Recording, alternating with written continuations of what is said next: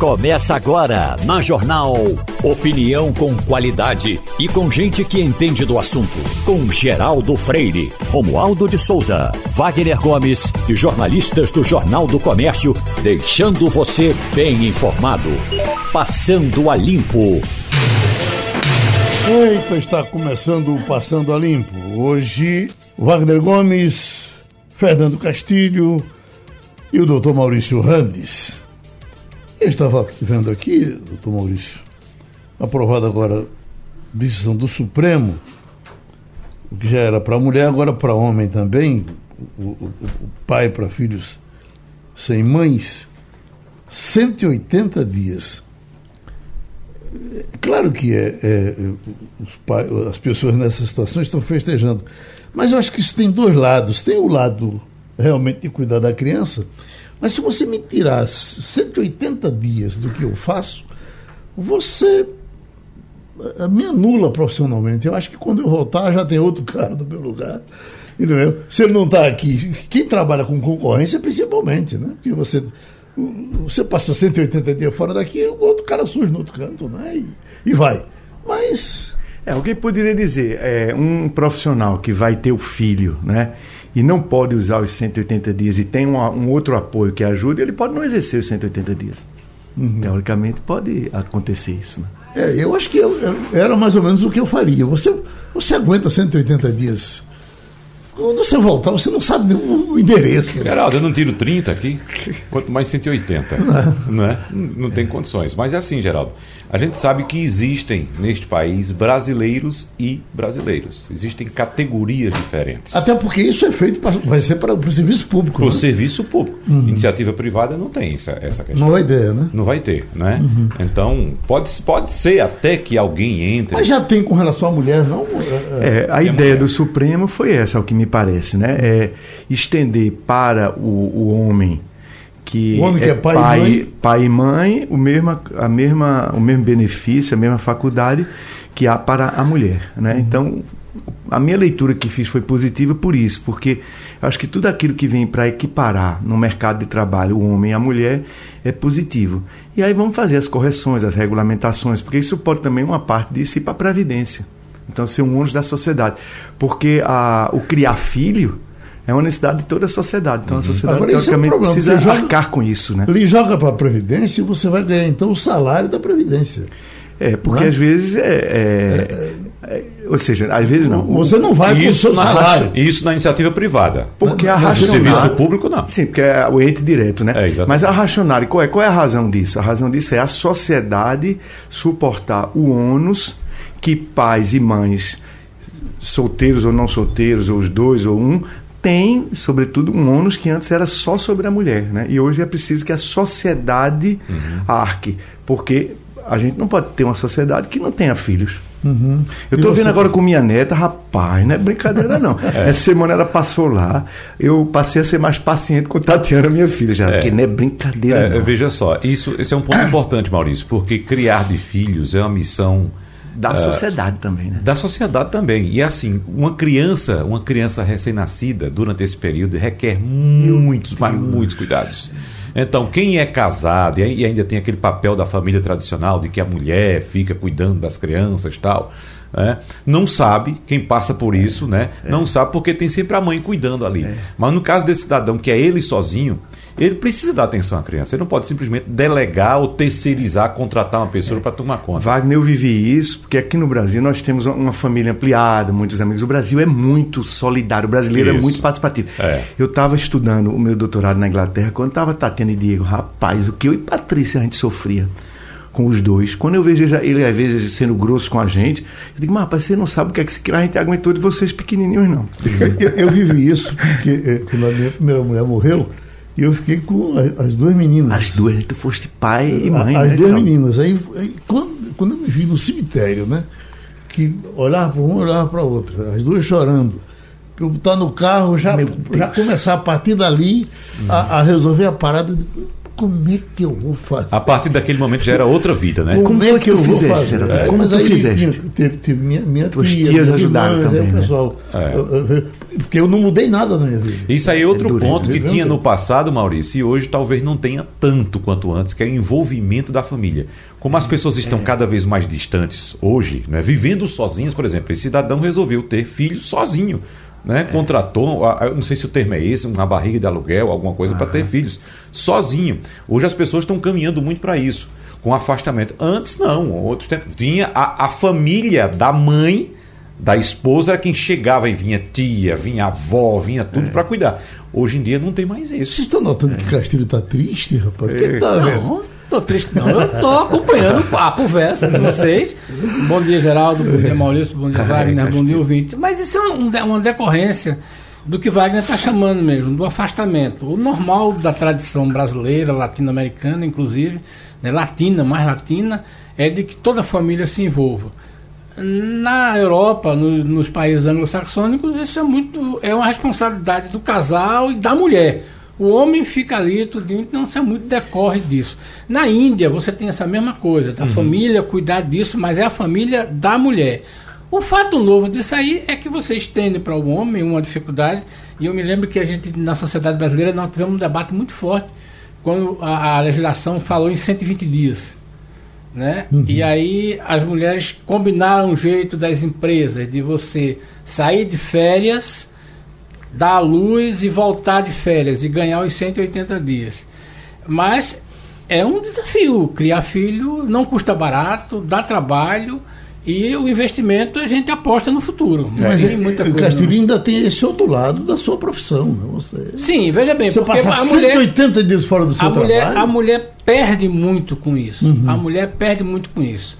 Principalmente, acho que não podem trabalhar em casa. Uhum. Porque, por exemplo, a gente está muito cheio de casos na, na, nas empresas de mulheres que foram contratadas grávidas, foram é, promovidas durante a gravidez, mas o trabalho é home office. Lembrando que o trabalho home office é por três no caso da mulher. Uhum. Porque é a empresa, é a família e os filhos. Me vem na cabeça. A família e a casa.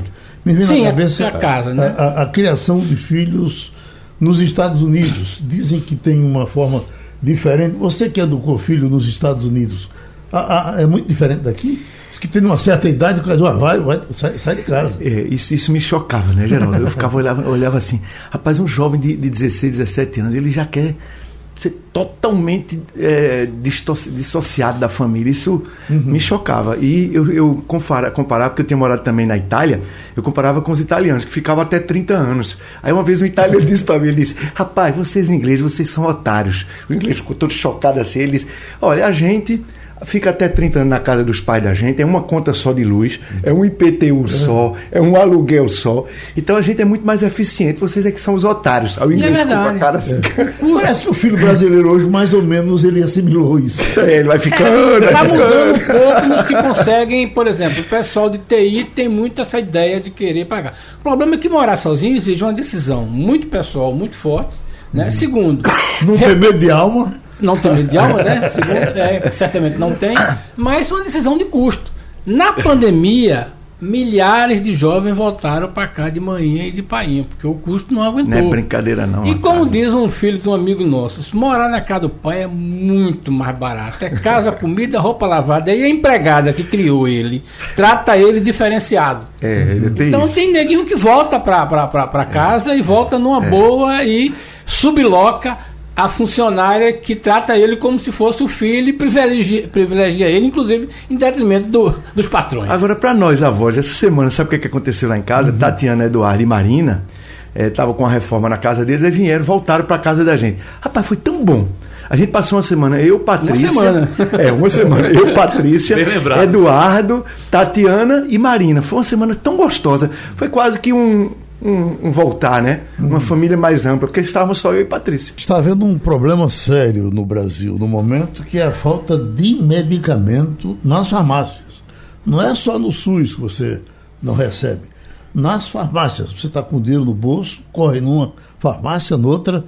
Conversava hoje com uma das produtoras aqui da rádio, ela disse que ontem rodou a tarde inteira atrás de um medicamento, não encontrou. Isso é um problema nacional.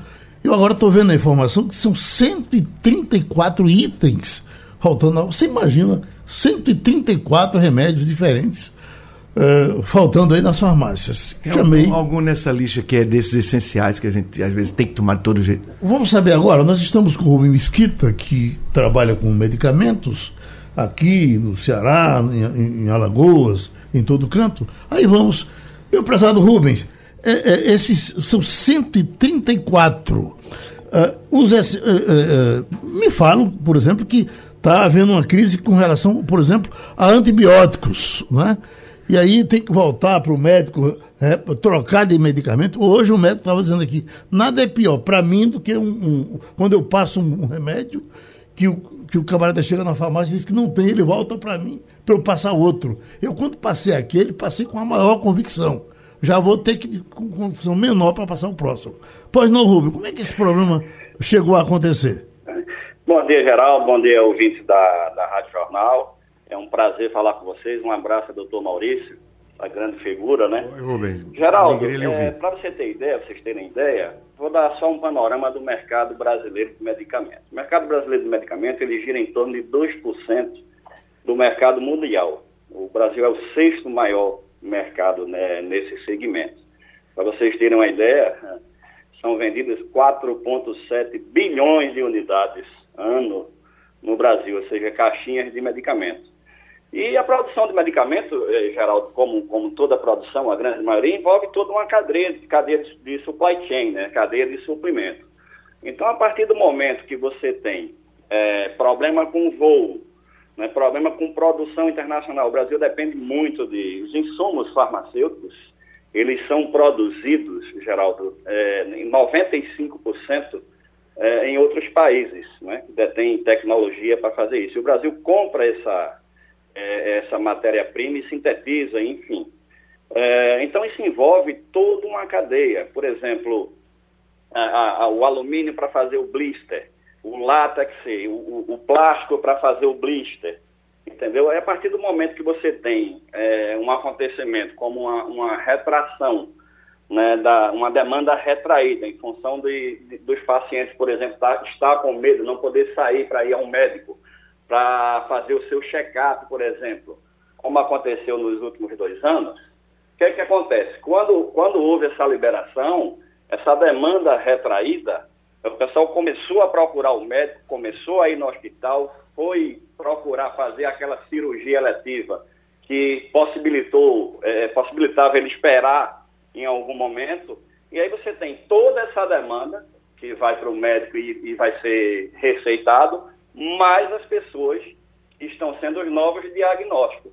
Então, isso envolve, Geraldo, uma, uma a, a, indústria, por exemplo, mundial, ela reduziu em função da, da, da, queda realmente da demanda. Isso implica, implicou em, em, em pessoas, por exemplo, em, em funcionários. E, e aí você reduz quadro e você tem que fazer toda uma readequação para fazer esse suprimento. Então, é uma coisa muito complexa. O Rubinho, e... Rubinho está ouvindo alguém reclamar, porque nós estamos tendo, é uma coisa silenciosa, mas está acontecendo há, há, quase um ano uma operação padrão de fiscais da Receita Federal nos portos e, no, e, e, e aeroportos, enfim essa operação padrão, que é pior do que a greve. O camarada, a coisa está lá, mas bom, eu vou devagarzinho, não vou liberar. E é isso já é, é, nós temos tido com outras coisas, e me parece que também isso aí se junta a outros complicadores do momento. Isso, Geraldo. Eu ia, você antecipou, inclusive, uma das minhas falas aqui. Você imagine, você tem corte de voo internacional, você tem a falta de matéria-prima, ora você tem a substância, mas você não tem o alumínio do blister, o látex, o, o, o a celulose, veja.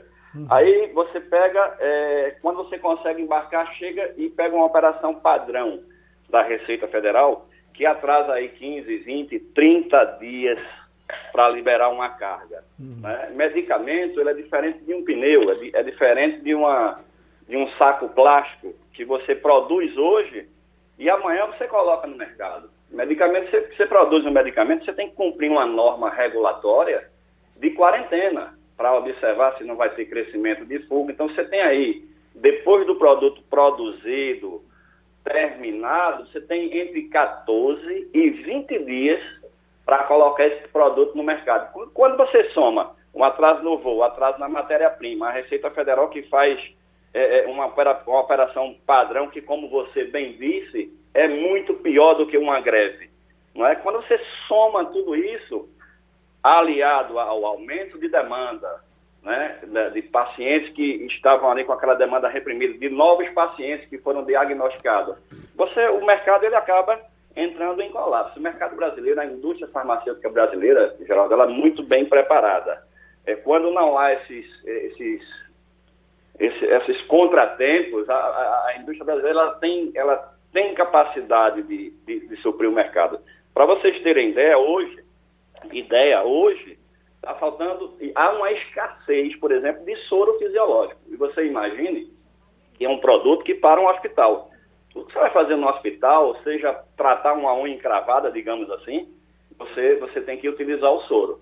E hoje, o mercado de soro ele não está conseguindo produzir é, o suficiente para suprir essa demanda. Aí, aí você vem, você depende do mercado do, do soro do polipropileno, você depende do látex, né, que o grande volume disso vem da, por exemplo, um dos maiores produtores de látex do mundo é a Indonésia. E, e há uma dependência da indústria nesse sentido. Então é uma coisa muito complexa que a cadeia de suprimentos, principalmente na, na área de medicamentos, ela é muito complexa. Então todo esse somatório, Geraldo, faz com que o mercado é, em alguns itens seja desabastecido. Então, eu lhe pergunto, tem alguma solução encaminhada? Você sabe de alguma, alguma reunião que esteja acontecendo? Porque é preciso se encontrar uma saída para isso. Tem alguma coisa encaminhada ou, no momento, é, é saber como é que está para ver como é que fica depois? É, Geraldo, é, é, isso, é, isso envolve uma, tanto do ponto de vista de saúde, de saúde pública, né?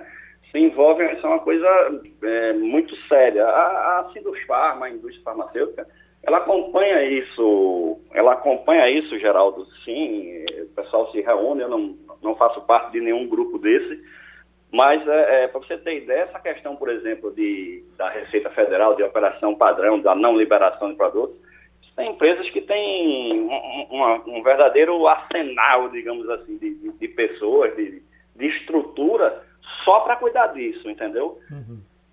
Então tá bom. A gente agradece ao nosso Rubens Mesquita e vai certamente tratando desse assunto de forma do, do, varejo, saber também dos médicos como é que eles estão fazendo para suprir essas, essa necessidade dos pacientes, porque não é brincadeira. Saímos de uma notícia ruim, vamos para uma boa aqui. Aparentemente boa, doutor Maurício, vamos de potência para potência, porque é Paulo Perazzo aqui que vai falar com a gente e foi ele que trouxe essa pauta. Uh, Superior Tribunal de Justiça decide sobre a soma dos dois empregos uh, para uh, aposentadoria. Aí vamos ver como é que é essa, essa coisa vai ser feita. Você tem, tem gente que tem três, né? Médicos, por exemplo. Porque né? a Constituição permite, né? Tem... Médico, acumular, o professor, uhum. né? Aí eu, eu, eu, lhe pergunto, como é que é, é feita essa soma? Ela, ela, reflete somente no salário ou ela reflete, reflete também no tempo de serviço, doutor Paulo Perazzo? Bom dia, Geraldo. O que aconteceu é que o Superior Tribunal de Justiça entendeu que o cálculo deve ser um cálculo único. Eles faziam um cálculo em separado. Você tinha duas atividades de professor, por exemplo. Em uma escola você estava mais tempo, na outra escola você estava pouco tempo. Ao invés de eles apenas somarem é, o salário das duas escolas, eles faziam um cálculo separado. Então, como você tinha mais tempo de serviço em uma, menos tempo de serviço em outra, entrava o fator previdenciário, era o cão. Então, a solução mais simples sempre foi essa. É, agora, o Superior Tribunal de Justiça, através de um recurso repetitivo, ele disse o seguinte: olha, soma teus 1.500 daqui tem 1.500 aqui e faz a média. Antes disso era um cálculo tão complicado que o sujeito tinha acabava ganhando assim metade do que deveria ganhar se não somasse. Então, veja, todas as professoras, todas eh, todos os médicos, eu acho que todo médico tem mais de, de uma, é, de uma é, emprego, professoras e engenheiros, e quem tiver contribuição é, obrigatória, empresário, é empregado, veja sua carta de concessão, porque aí o cálculo vai mudar. Se você não pedir, eles não vão fazer isso automaticamente. Você tem que pedir, o advogado vai fazer um novo cálculo, vai subir aí de repente 50% do valor, só porque você somou as duas atividades é, é, principal e secundária. E a segunda notícia, Geraldo, que eu acho que é importante também, é o seguinte: a gente vinha falando aqui da, do milagre da contribuição única. Eu disse, olha, passou um, uma brecha, eles nem perceberam. Que o cara, se o cara tiver uma única contribuição é, no valor do teto, depois de 94, e ele tiver pelo menos 15 anos de contribuição, 65 de idade, ou seja, as pessoas que iam se aposentar por idade, é, e podiam, tinham mais de 15 de contribuição, podiam usar uma contribuição só para ficar ganhando R$ 3.500, mesmo que ele sempre tivesse contribuído no teto, no, no, no, mínimo, no salário mínimo. Aí ele fazia uma contribuição e ficava ganhando na média de R$ 3.500. Eu disse, aproveitem, aproveitem, porque isso vai acabar. Pois bem, é, a lei é, 14.331 acabou, agora você tem que ter pelo menos 180 salários.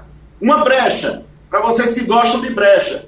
É, dá para pagar o mês passado ainda, por quê? Porque a gente tem até o dia 15 para pagar a contribuição do mês passado. Então, se você é elegível, ou seja, tem 65 anos, é, tem pelo menos 15 anos de contribuição, dá para pagar mês passado um salário no teto e ficar ganhando 3.500 é, na sua aposentadoria. Mês que vem já vai ser impossível. Então, se você só tinha salário mínimo, fica com salário mínimo. Acabou a, o milagre da contribuição única, que era para o cara ganhar 60% do teto do INSS. Acabou a brincadeira. A prova, doutor Maurício? É, primeiro a outra, né? A da acumulação, a solução correta, porque muita gente era prejudicada, na é verdade. E aí fica, Perazzo com muita lucidez, diz, olha, as pessoas têm que entender que a evolução do sistema previdenciário vai ser para tampar certas coisas que antes aconteciam e ajudaria no desequilíbrio. E, por outro lado, há uma tendência muito grande a restrições nas aposentadorias. Então, é preciso que os beneficiários da Previdência, uma vez satisfazendo os requisitos, eles informadamente, com assessoria, requeram logo, porque a tendência, não é só no Brasil, né, Geraldo? É em outros países também, é de cada vez mais ter restrições, né? Eu vou abrir agora uma empresa aqui no ar para Wagner Gomes. Ele já tem dois empregos, vai ter mais um, que Wagner Gomes vai dar consultoria a, a, a quem quiser fazer o home office de casa. Pois, por exemplo, o nosso Paulo Perazzo está dando a entrevista dele do escritório. É evidentemente que se ele tiver um treinamento aí no escritório com o Wagner, essa entrevista dele vai ser muito melhor amanhã. Então, procure Wagner Gomes quando você se decidir a falar de casa, uhum. porque aí você vai ser bom para a gente, vai ser bom para Wagner, que sabe fazer esse negócio, e, e vai ser bom para você que vai falar sem, sem a linha cair. Diga aí, Maio. Eu quero, inclusive, registrar aqui, né, na presença do Dr. Paulo Perazzo, que ele está muito bem no sistema que ele montou, porém há alguns pontos que a gente pode melhorar e muito. Ele vai ter muitos ganhos em relação, principalmente em relação à qualidade Olha, olhar do profissional, tu já viste que pode melhorar. Pode, pode melhorar. Desde, né? desde, a primeira vez que ele entrou eu, daí, eu já poder melhorar em tais aspectos. Depois eu já eu quero pedir essa consultoria também, é. para ver a iluminação. falar sentado, se deve falar em pé. Ele está muito bem. Falando, falando em pé, assim, está muito bem. Mas o áudio precisa melhorar, não em termos de uh, digamos, de estabilidade. O áudio dele está estável, mas o ambiente, ele está pegando muito o som muito do ambiente, está né? Tá muito eco. Então a gente pode fechar esse som para ele ficar com mais qualidade. E qual a principal dica sobre a iluminação? Vocês, Ilumi vocês três Iluminação aí. também precisa melhorar um pouco, mas tá bom, tá bom, não tá ruim não. Eita, Peraz, aí lascou. É, né? Só um pouco, mas tá, tá muito bem. Então, Eu só tenho uma pergunta para fazer. É o seguinte, essa conversa tá muito boa, mas a questão é o seguinte, é uma coisa que é muito recorrente, que prejudica muito, é o seguinte, Duas fontes ruins significam uma alíquota maior no imposto de renda. É, essa legislação aí vai também interferir muito nisso, na questão do imposto de renda, não é, Paulo? Porque é, é, a pior coisa do mundo é você ter três salários pequenos. Porque quando chega no dia daquela declaração do imposto de renda, soma tudo e você se, se afunda no IR. Essa coisa está acontecendo também na Previdência? Não tá, mas isso não vai é, impactar, não. não. Quando você fez a declaração do imposto de renda, você teve que informar as três fontes. Agora, essas mesmas três fontes de salário, esses três empregos que você tinha, quando você ia fazer o cálculo, quando eles não somavam, eles faziam separado, aí botavam uma alíquota em um, botavam uma alíquota em outro, botavam um fator previdenciário no terceiro. Quando misturava essas três fórmulas de cálculo, mil não era mil, mil era só apenas 400.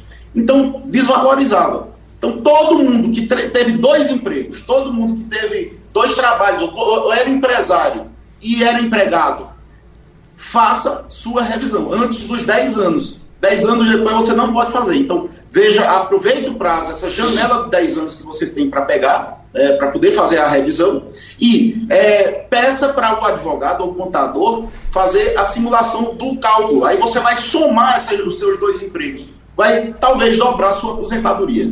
Pronto, a gente agradece ao doutor Paulo Perazzo. Já estamos com o ex-senador Armando Monteiro.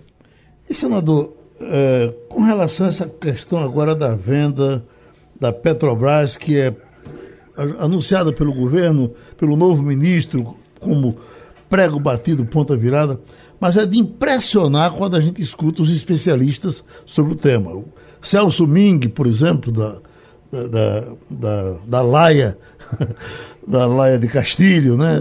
É, é, ele, o que ele disse parece brincadeira, parece que não estão levando o Brasil a sério.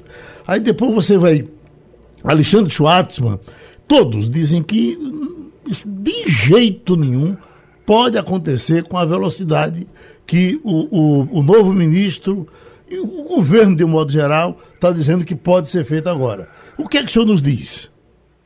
Muito bom dia, Geraldo. Quero cumprimentar aí os companheiros que estão no estúdio, Maurício, é, o Castilho, Wagner. Olha, Geraldo, eu, eu tenho a mesma opinião. É, eu acho que é um absurdo você querer colocar um tema desse no debate é, no momento em que é, o governo, quer dizer, no momento pré-eleitoral, é claramente uma cortina de fumaça o governo não foi capaz de construir uma solução adequada para esse problema é, do fortíssimo impacto dos preços é, de combustíveis. É, e aí começou a fazer movimentos assim absolutamente extravagantes que se traduziram nessa demissão de presidente da Petrobras e agora de ministro. Isso é uma cortina de fumaça. É uma maneira irresponsável de tratar um tema que é tão importante. Eu considero até, Geraldo, que o tema da privatização da Petrobras não deve ser mais tabu, mas isso deve se discutir num contexto diferente. Quer dizer, primeiro a sociedade terá que discutir esse tema amplamente. E, é, qualquer processo de privatização da Petrobras, isso é um processo complexo inclusive que envolve uma discussão sobre a modelagem desse processo. Porque você não pode simplesmente substituir um monopólio virtual estatal por um monopólio privado. Esse modelo teria que ser discutido. É um modelo em que você fracionaria alguns ativos para estabelecer uma certa concorrência, umas condições de concorrência aqui no mercado a Petrobras tem uma presença muito forte na infraestrutura, nos transportes, é, mesmo na malha de gasodutos. Então, é um modelo extremamente complexo que o governo não teve a competência de começar a discutir no momento certo e, portanto, é extravagante poder colocar o tema dessa forma nesse momento. Doutor Maurício Andes? Armando, eu quero é, me somar à sua adjetivação, né? É extravagante, é impressionante como há cinco meses das eleições se toque no tema de uma complexidade como esse, você em poucas palavras transmitiu para o ouvinte da Rádio Jornal, e é, as pessoas acham isso natural, é muito mais uma manobra diversionista. Depois esse ministro Sakshida, né? não sei se a pronúncia é essa, Geraldo. Salsicha. Salsicha?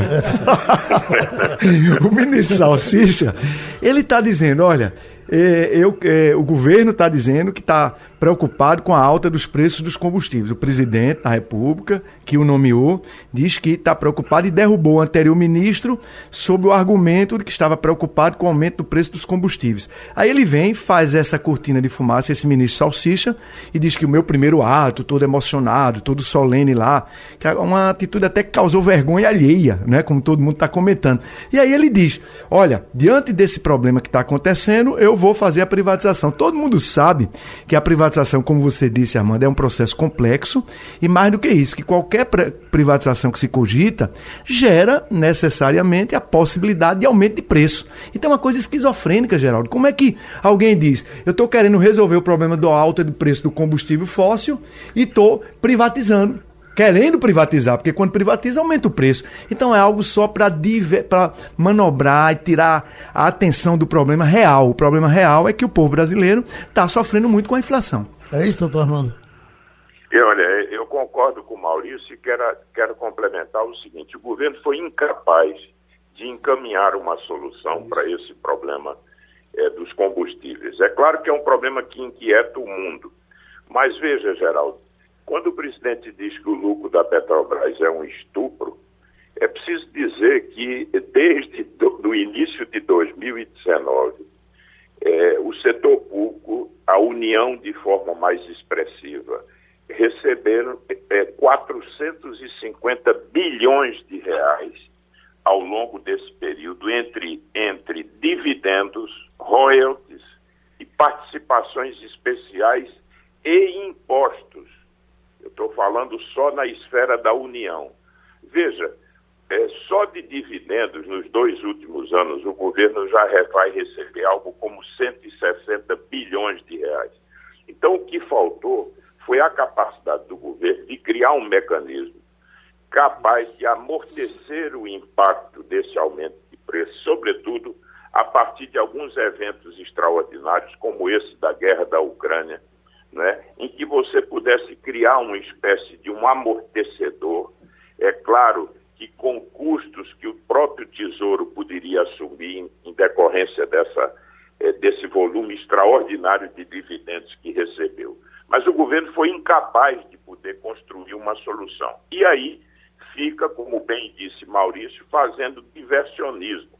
É algo de um cinismo um problema agudo no curto prazo você querer é, é, acenar com um processo de privatização que, mesmo que se iniciasse hoje no Brasil, Geraldo, é um processo que demandaria muito tempo para que você pudesse encaminhar discussão de modelagem, problema de como fica esse, esse modelo todo. Quer dizer, então é sim uma, uma manobra diversionista irresponsável e que denota e que confirma claramente a forma confusa, atabalhoada é, em que se conduz temas tão sérios no Brasil nesse momento. Wagner Gomes. Doutor Armando, acredito que haja uma unidade de pensamento aqui em torno da mesa em relação à explanação que o senhor acaba de fazer, o que vem fazendo desde o início da nossa entrevista aqui.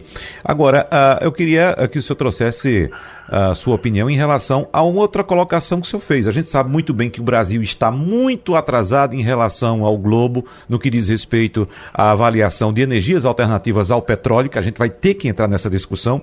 Privatizar a Petrobras não deve ser mais tabu, como o senhor bem disse, e também deve ser amplamente discutido. Agora, o que é que impede um debate amplo em relação a desestatização da Petrobras, que também não é empresa estatal, é empresa de economia mista, da qual o governo brasileiro detém a maioria das ações, mas o que é que pode impedir esse debate, doutor Armando, tem, levando em consideração essa necessidade de o Brasil encontrar fontes alternativas ao petróleo? Veja, primeiro, uh, o processo de busca de fontes alternativas está em curso. O Brasil vem elevando de forma muito significativa a participação de energia renovável na nossa matriz. Esse movimento se deu independentemente propriamente da Petrobras. Pelo contrário, a Petrobras vendeu recentemente alguns ativos é, nessa área de energias alternativas. Então, essa agenda é uma agenda que o Brasil tem que tocar e, e como vem acontecendo, é, independentemente da questão específica da Petrobras. Agora, como eu disse, o problema não é, não é um tabu Pelo contrário, a sociedade tem que discutir. Agora, esse processo, no final aí de um ciclo político, né, num final, por assim dizer, de governo, é, não seria razoável. Você viu a declaração do presidente do Senado dizendo: olha, isso não pode se discutir agora. Agora, eu sou favorável a que se faça uma discussão, porque devo lembrar também o seguinte: como o horizonte de combustíveis fósseis não é tão longo hoje, com esse, todo esse processo de descarbonização, metas de redução de emissão, etc., o que acontece é que as companhias que são exclusivamente petrolíferas vão perder valor ao longo do tempo. Então, se o Brasil demora também a definir, eventualmente, a venda desse ativo, esse ativo tende a se depreciar também. Então, é uma discussão que tem que ser feita de forma, eh, eu diria que serena, não é? E, mas não assim de, de afogadilho no, no final quase de um governo. Nós precisamos sim discutir esse tema e buscar é, sem preconceito, aquilo que corresponde ao, maior, ao melhor interesse do país. Fernando Castilho. Bom dia, doutor Armando. Eu queria discordar de Wagner e do ex-ministro sobre essa, essa conceito de descarbonização. Eu acho que a pandemia atrasou aí pelo menos uns 30 anos nesse processo de descarbonização o mundo hoje está focado todo nessa questão do petróleo. A indústria do petróleo vai mandar no, na economia mundial, acho que pelo menos uns 50 anos. Eu acho que não é que não vai acontecer, mas é que vai retardar. Mas eu queria chamar a atenção para essa estratégia do governo, que está no noticiário de hoje, de a Petrobras, que o governo indica o presidente, o presidente do conselho recebe os maiores dividendos e royalties, atacar a empresa no CAD.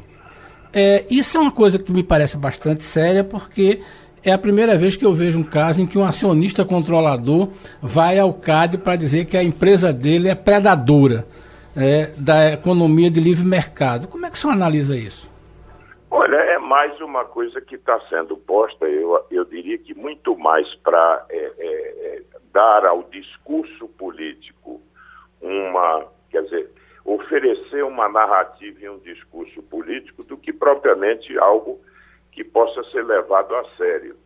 É evidente, Castilho, que se você considerar é, a posição, é, não há um monopólio mais em termos legais, mas existe sim, em algumas áreas, um monopólio de fato. Quer dizer, a Petrobras tem um, uma participação pra, praticamente esmagadora na área de refino, a Petrobras detinha infraestrutura básica da área de transporte, de gasodutos, etc. Então você tinha um, praticamente um monopólio de fato. Então, rigorosamente, quer dizer, você é, às vezes tem condições de concorrência muito desfavoráveis, muito assimétricas, mas é evidente que colocar essa questão agora para o CAD poder é, se pronunciar é claramente uma manobra também diversionista para dar um discurso de que o governo está fazendo, por assim dizer, uma, uma interpelação é, no sentido de questionar é, isso que ele considera os abusos que a Petrobras, é, que na visão do governo a Petrobras vem praticando nos preços. Me permita, Castilho, também dizer, é, não, não é uma discordância, eu, eu não acho que a pandemia vai produzir um atraso, um retardo significativo no processo de transição energética. É, eu não, não, não considero isso. Eu acho que nós temos aí é, todo um processo que vai se ampliando de discussão é, da descarbonização, que é irreversível, o que não significa dizer que o combustível fóssil não tem uma presença preponderante na matriz ainda durante algumas décadas. Mas esse processo é irreversível, ele vai se dar e está se dando fortemente. Veja, por exemplo, toda essa discussão da questão do hidrogênio verde. É, essa questão vai ganhar uma aceleração é, é, indiscutível nos próximos anos. Pronto, a gente agradece essa contribuição do doutor Armando Monteiro, aqui ao Passando a Limpo, e já vai direto para os Estados Unidos com Fabiola Góes. Não sei se já falamos, Fabiola, sobre a superstição dos americanos, mas hoje é um dia 13, uma sexta-feira 13. Wagner tem inclusive um debate aqui às 11 horas para tratar desse assunto. E os americanos são mais supersticiosos do que os brasileiros. Ou não são, Fabiola? Olha, eles, eles são supersticiosos sim, mas o que eu vejo aqui é mais na época do Halloween. Uhum. Né, em novembro, as pessoas, em outubro, né, final de outubro, início de novembro, são várias festas, as pessoas se vestem né, de fantasmas, de mortos, mas aqui na sexta-feira 13, hoje, eu não vi nenhuma movimentação em relação à superstição específica como a gente tem no Brasil. Agora sim, os americanos são supersticiosos. Com relação a, a, a, a número de apartamentos, a, ao número de casa, a placa de carro, ele não, não, não tem uma, uma, uma neura com relação a isso? Não, eu não vejo isso daqui, não. Não tem nenhum problema, não. Aqui os apartamentos têm sim o, o 13 terceiro andar, placas de carro, normalmente com o número 13, eu não, até agora, eu estou um ano e meio aqui nos Estados Unidos, eu não tenho percebido nenhuma relação em relação ao número 13 a sexta-feira aqui. Eu estou confundindo com os chineses. Os chineses, chineses são, tem mais, né? são quase loucos nisso. Mas, pois não. É, e, e, tem isso, né, Fabíola? Nos Estados Unidos tem também assim, a, a, especificidade da cultura de cada estado. O Brasil não, o Brasil tem uhum. a, a, cultura de cada estado, a diversidade, mas a gente tem mais unidade. Uhum. Se você pegar um cara da Califórnia que mora em São Francisco, com um sujeito que está ali em Oklahoma, que é uma cidade que eu já visitei também, eles pensam o mundo totalmente diferentemente, né? Uhum.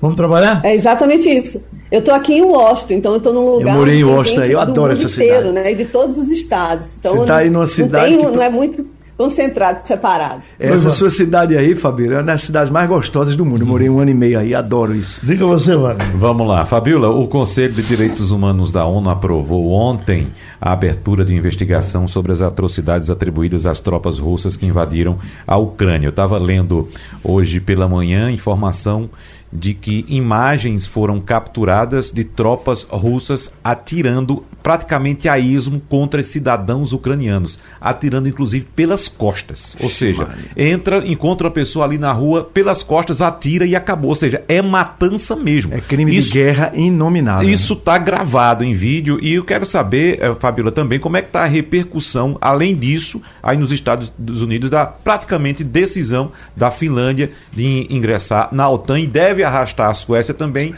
e de que forma, a partir desse espaço, esse conflito pode se desenrolar agora?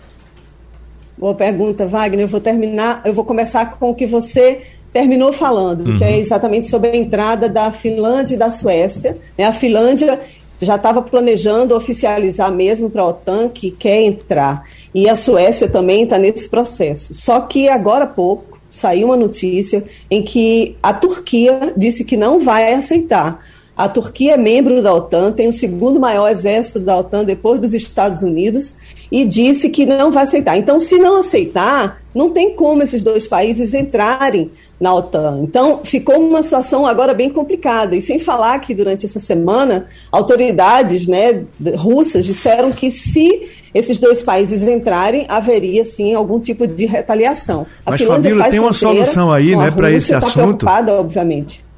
Fabiola, tem uma solução aí para esse, esse assunto, que é uma certa rigidez da OTAN na ampliação e esse pretexto para Putin, que foi proposta por Emmanuel Macron, o presidente reeleito da França. Ele disse: olha, como o processo da OTAN é muito complexo, nós podemos criar uma nova aliança europeia e incorporar Ucrânia, Finlândia e todos esses países que teriam dificuldade procedimental maior para ingressar na OTAN.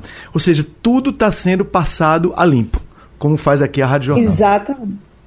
Exatamente, doutor Maurício, porque eles estão criando estratégias. A OTAN né, tem uma configuração muito rígida, então, se um dos componentes, que acho que são mais, mais ou menos 30, 33, se não aprova, os outros também não podem aprovar. E aí a Europa está unida nesse processo, né, durante essa guerra.